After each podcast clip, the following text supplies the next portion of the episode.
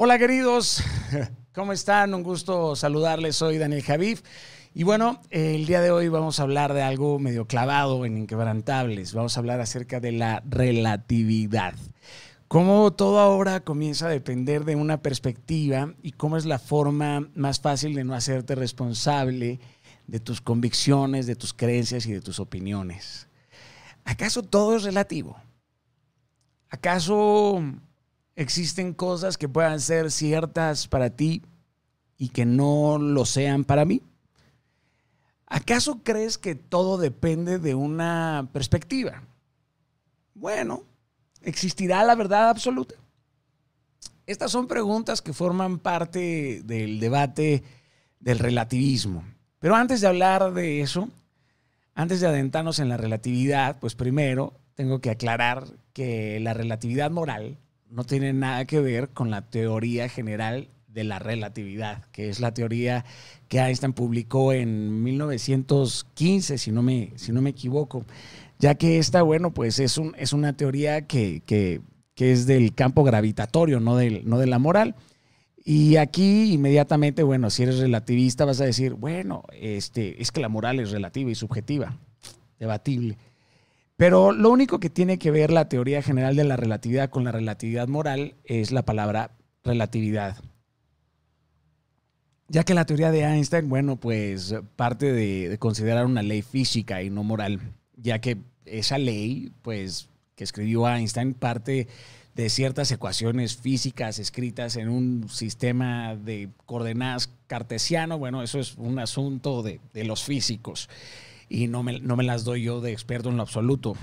Pero quería aclarar eso para poder hablar acerca de la relatividad moral, porque muchos confunden la teoría general de la relatividad con la relatividad y por eso dicen todo es relativo, como dice Einstein. No.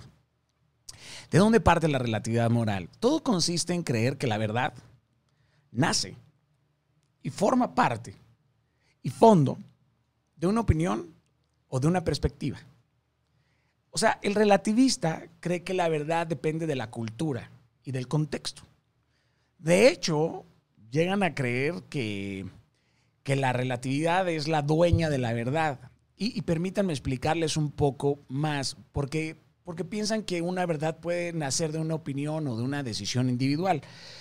Por lo tanto, si viviéramos bajo esa luz, bajo ese esquema, eh, pues tú y yo tendríamos que considerar que las acciones de los nazis en el pasado, aunque no las aprobamos hoy, pues tendríamos que decir, bueno, pues tenían sus razones y que esas razones son respetables. Es lo que dice la relatividad. Por eso el relativismo hoy por hoy, pues nos lleva a enfrentarnos a, estas carencias, ¿no? Y, a, estos huecos desde la filosofía, hasta otras aristas importantísimas del, buen vivir del, del ser humano. No podemos eludir, queridos, que la verdad, que una verdad, corresponde a la realidad. Por eso tú no puedes decir que para ti la luna es de queso y que eso es verdad para ti y que todos tenemos que aceptar que esa verdad es. Pero esa verdad no corresponde a la realidad. O sea, decir que tú te sientes europeo pues no, no va a evitar que cuando quieras cruzar una frontera, pues el Border Patrol te diga, oye, tu pasaporte, por favor.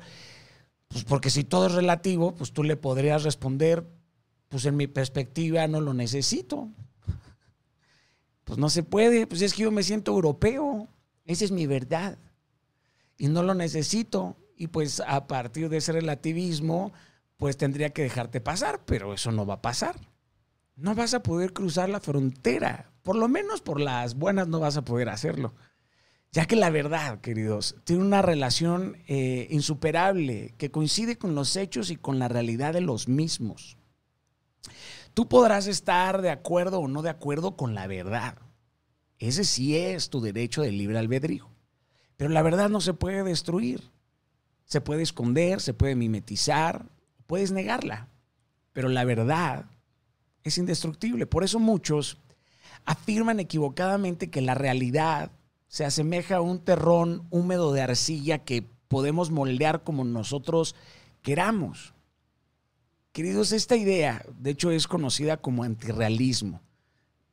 al final piensan que su visión concuerda con la realidad, pero lamentablemente, si no estás de acuerdo en eso, pues creen que tú eres el que estás equivocado. El relativista no cree en tu verdad, pero sí se molesta con la mentira. Por eso el relativismo es selectivo. E, el relativismo es segregario. E, e, piensa que la verdad es individual. Pero la percepción tuya o mía no modifica lo que se ve. Por eso la verdad no es objetiva. No, no se puede aplicar a todos. Pero lamentablemente esa afirmación del relativismo pues sí afecta a todos. Porque cuando dicen que no existe la verdad absoluta, no son conscientes que, que en su mayoría en esta afirmación puedes encontrar un absoluto. No existe la verdad absoluta. ¡Boom! Eso es un absolutismo. Ahí es en donde se revela la descarada contradicción del relativismo. Mm. Ahora, si le quitas la poesía y la metáfora del, asunto, tú te puedes sentir muerto. Pero la realidad es que mientras que sigas respirando, pues sigues vivo técnicamente. Quien te afirme que es relativista, le puedes responder, bueno, ok, hagamos el siguiente ejercicio, por favor. Tú, tú, le puedes, tú le puedes este, solicitar que, que, van a, que van a tentar la relatividad de, de la ley de la gravedad.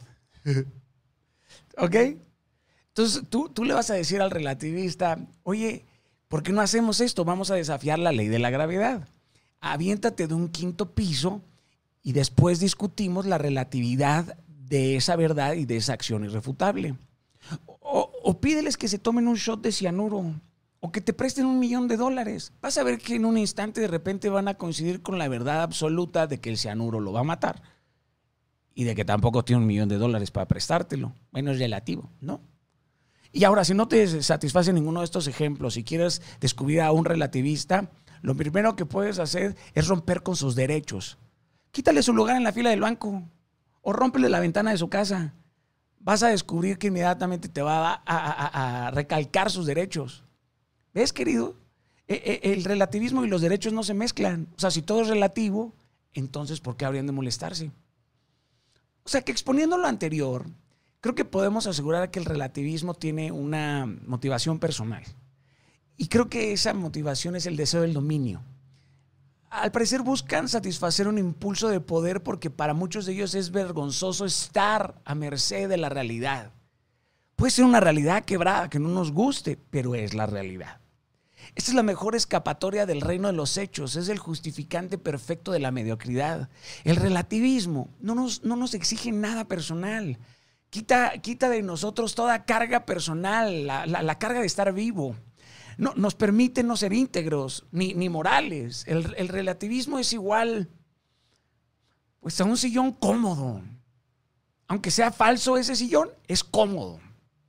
Por eso tenemos que aprender, queridos, que las limitaciones humanas son consecuencia de su conocimiento y entendimiento defectuoso, de la forma, y no del estudio profundo y quirúrgico del fondo. ¿Capisci? Bueno, es relativo.